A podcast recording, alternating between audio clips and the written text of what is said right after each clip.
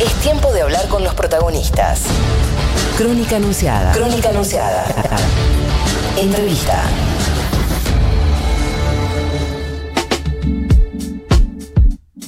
...40 minutos han pasado ya de las 9 de la mañana. La temperatura hace frío, ¿no? ¿O soy yo? Avisame No, si soy yo. Sos vos que, che, sigue con COVID, boludo, dale, pero trajeron está, ter- No, hace frío. está rari, sí, está rari. 18 grados la temperatura en la ciudad de Buenos Aires. Un día bastante feo. Está lindo para escuchar crónica anunciada mientras tomás unos mates, mientras desayunás. Por cierto, recibimos fotos de todos los que estén del otro lado escuchándonos. eh, a ver cómo están empezando la mañana. Nosotros nos vamos a hablar con los protagonistas. eh, Le, le pedimos disculpas por la demora, sé que está enganchado hace un ratito. Estamos con el secretario general de Ademis, con Jorge Adaro en comunicación. Jorge, muy buenos días. Juana Morine y Nasa Lomagno acá en Futurock te saludan. ¿Cómo andás? Buen día, ¿cómo están ustedes? Una aclaración porque estoy acá con la secretaria general, yo soy el adjunto. Ah, perdón, la- eh, no, no queremos, pero sí, no generemos problemas. El, el despelote que me vas a armar. ¿eh? No, no, no, por favor. No era la idea, Jorge. Eh, bueno, imagino que un día eh, difícil para ustedes. Hablamos recién del, del fallecimiento de un eh, docente en la ciudad de Buenos Aires producto del COVID. Es un poco una, una noticia eh, anunciada, ¿no? Ustedes venían advirtiendo que, bueno, que no se estaban cumpliendo con los protocolos, incluso que el regreso a la presencialidad estaba un poco forzado eh, y ahora anunciaron un paro, ¿verdad? Sí, efectivamente, hoy estamos con medida de fuerza. Eh, el compañero que se llamaba Jorge era un compañero de nuestro sindicato y falleció ayer. Eh, entonces yo creo que hay que unirlo además a esto que, que estás diciendo, es decir, eh, genera mucha bronca, genera mucha impotencia en la docencia, porque expresa un marco de situación, ¿sí? donde efectivamente nosotros vinimos dando debates, vinimos diciendo que estábamos dispuestos a regresar a las escuelas, pero con condiciones de seguridad que debía garantizar el gobierno. Lo hemos hablado con vos, no se han cumplido. Este, el tema realmente, por ejemplo, el tema del transporte público sigue siendo una bomba de tiempo y así se llega a las escuelas. Eh, la muerte de, este compañero, digamos, expresa también la bronca por mm, las, las consideraciones o manifestaciones, digamos, que ha hecho Acuña cuando se cumplió el primer mes de la presencialidad, diciendo que era todo un éxito, porque solo había 1.250 contagios en el sistema educativo, ¿sí? Eh, más allá que nosotros podríamos responder muchas cosas a eso, eh, digamos, caracterizar de éxito ese, esa cifra me parece que en principio expresa el total este, destrato y la nada de consideración que tiene hacia los trabajadores y los pibes. Eh, Jorge. Tomando los datos, inclusive que el propio gobierno suministra a, este, a través de, sus, eh, de, su página web, eh, en los 12 últimos días hubo 1.240 casos de contagio de niños y adolescentes entre 0 y 19 años. Esto nosotros creemos que hay que estudiarlo bien porque creemos que tiene un impacto la apertura de las escuelas, así que no se le puede adjudicar a una segunda ola, digamos, de una manera este, lineal, sino que hay un crecimiento importante. Hay 103 chicos por día y adolescentes que se contagian. Bueno, este es el ¿Cuántos, marco perdón? en el que se da el, el fallecimiento de, de este compañero. Y, y el gobierno preocupado, te voy a ser muy honesto, por hacer la discusión si se contagió en la escuela o no se contagió en la escuela. Yo acabo de recibir un llamado de un funcionario del gobierno este, haciéndome planteos y presionándonos, digamos, por, por esta cuestión.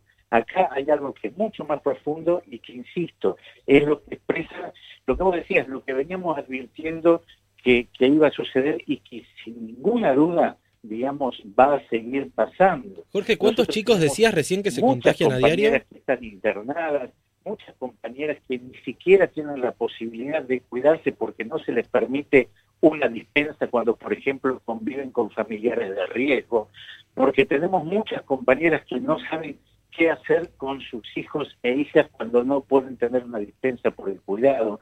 Entonces, todos estos elementos que no forman parte de un protocolo que ha establecido el gobierno es lo que resume la bronca que hay hoy en la docencia de la Ciudad de Buenos Aires y que sin ninguna duda este, se va a expresar también en, docentes de otros puntos del país. Eh, Jorge, vos recién decías, ¿cuántos chicos se están contagiando a diario? ¿Tienen estimado ustedes? 103, 103 y por datos ¿Por del día? propio gobierno. ¿eh? ¿Por día? Por día, exactamente. En los últimos 12 días hubo 1.240 contagios en la franja de 0 a 19 años. Y respecto de eh, las estadísticas, bueno, ustedes vienen diciendo hay una tendencia al alza muy marcada en la comunidad educativa. ¿Hay que tomar medidas urgentes respecto de la presencialidad? Mira, nosotros creemos que sí. Eh, en principio, insistimos, ¿no? Nosotros venimos planteando que este año se iba a presentar así, con un esquema que tendría que ser dual.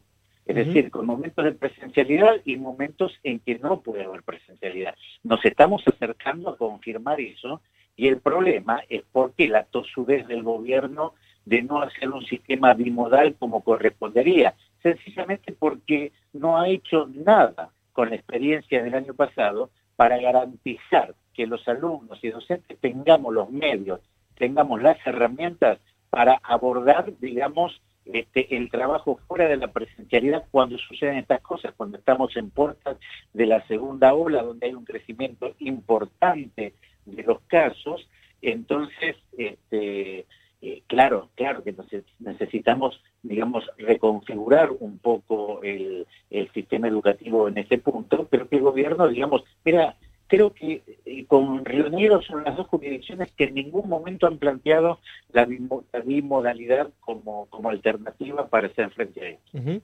estamos hablando con Jorge Adaro, secretario adjunto de ADEMIS.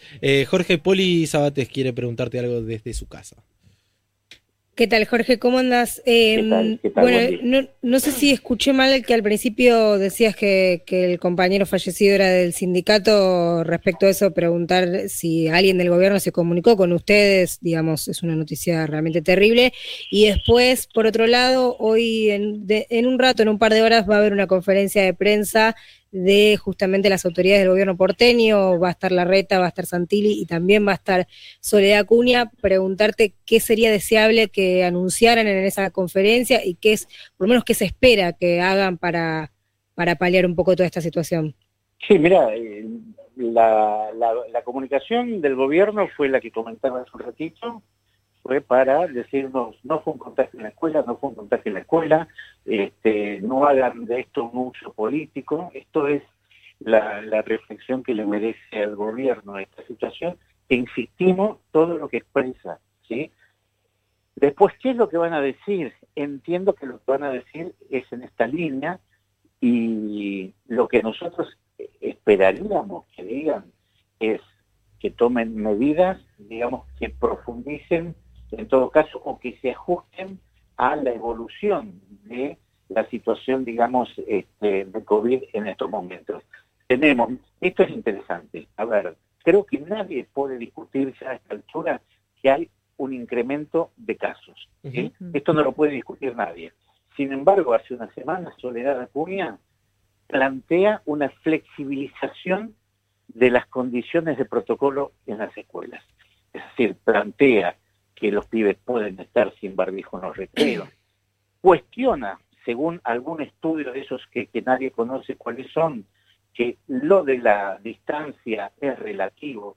Entonces, cuanto más casos hay, el gobierno lo que hace es flexibilizar o intentar flexibilizar las medidas de cuidado. Bueno, nosotros entendemos que la política tendría que ser absolutamente contraria a lo que está haciendo el gobierno, que expresa, por otro lado, este, lo que nosotros venimos este, afirmando y no por, por, por, por malos, sino porque son datos, digamos, o se desprende de datos de la realidad, que tienen muy, muy mm. poca preocupación, por no decir nada, sobre la suerte tanto de los pibes como de los trabajadores en un sistema que, insistimos, no ha este, podido sortear con éxito ¿sí? Eh, este tramo de presencialidad, fundamentalmente porque no han invertido un solo peso para garantizar condiciones en un marco profesional como el que tenemos en estos momentos. Jorge Názalo Magno te saluda, ¿cómo le va? Eh, dos preguntas vinculadas justamente al pedido de la ministra y hablando de las condiciones eh, en donde se desarrollan las clases presenciales. La primera tiene que ver con cómo están las condiciones edilicias de las escuelas, ¿no? En cuanto, bueno, a eh, ventanales, eh, espacios grandes, bien cuidados, justamente seguridad de higiene y demás. Por eso por un lado muy importante y por el otro lado, ¿cómo es la conducta de los chicos justamente con el tema del COVID, ¿no? Porque si a veces, si estamos hablando de que a, los adultos nos cuesta, claro. a nosotros mismos nos cuesta tener estricta responsabilidad respecto de los cuidados, ¿cómo es justamente llevar adelante la prevención de los casos de COVID-19 en un patio, en un aula, con chicos chiquitos, ¿no? Seguro. La primera parte, digamos, todos sabemos que este, eh, antes de la pandemia ya la situación de infraestructura de las escuelas era desastrosa por lo tanto en este marco las cosas están empeorando. Eh, pero mira, yo solo para darte un dato, el primer día que volvimos, cuando el gobierno juraba que estaba todo, absolutamente todo listo, yo ingresé en la escuela, no tuve nadie que me tomara la temperatura, no estaban los elementos que el gobierno se había comprometido, digamos, a colocar. Después, con el transcurso de los días, fueron apareciendo, pero así se empezó digamos, hay escuelas que no tienen la aireación suficiente, esto lo hemos denunciado, han querido poner unos aparatos este, que en Europa los han quitado porque no sirven y generan un efecto contrario para garantizar la ventilación. Es decir, no, no tenemos un buen balance en ese sentido. Y con los pibes es interesante, ¿no? Porque la primera impresión, y esta es también personal, el primer día con los pibes vos los tenías que ver, ¿no? Digamos, muy duro ver recreos con los pibes y pibas sentadas, sin poder, digamos, sin poder comunicarse, etcétera, etcétera. Después, vos sabés que, este, que fueron, ¿sí? Este, armando sus propios juegos, ¿sí? Este, respetando las reglas que nosotros les planteábamos. Fue muy fuerte tener que decirle a los chicos y a las chicas, bueno, miren, este, toda la primaria les hemos dicho que tenían que compartir con los compañeros, que tenían que ser solidarios, que tenían que, bueno, ahora tenemos que hacer todo lo contrario. Por supuesto que en un marco de cuidado, pero la verdad que impacta y es muy fuerte, digamos, esa primera vinculación que se tuvo que hacer con los alumnos. Ahora los pibes, incluso, digamos, con todo lo que significa ser pibes, han sido mucho más responsables en el cuidado, cuando están en las burbujas, que las propias propuestas que hace la ministra.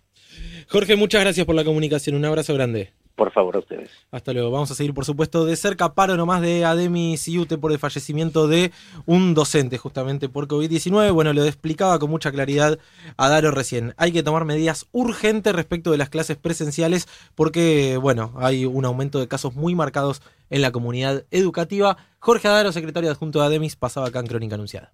¿Tu vacuna? Contra las fake news. Crónica anunciada. Crónica anunciada.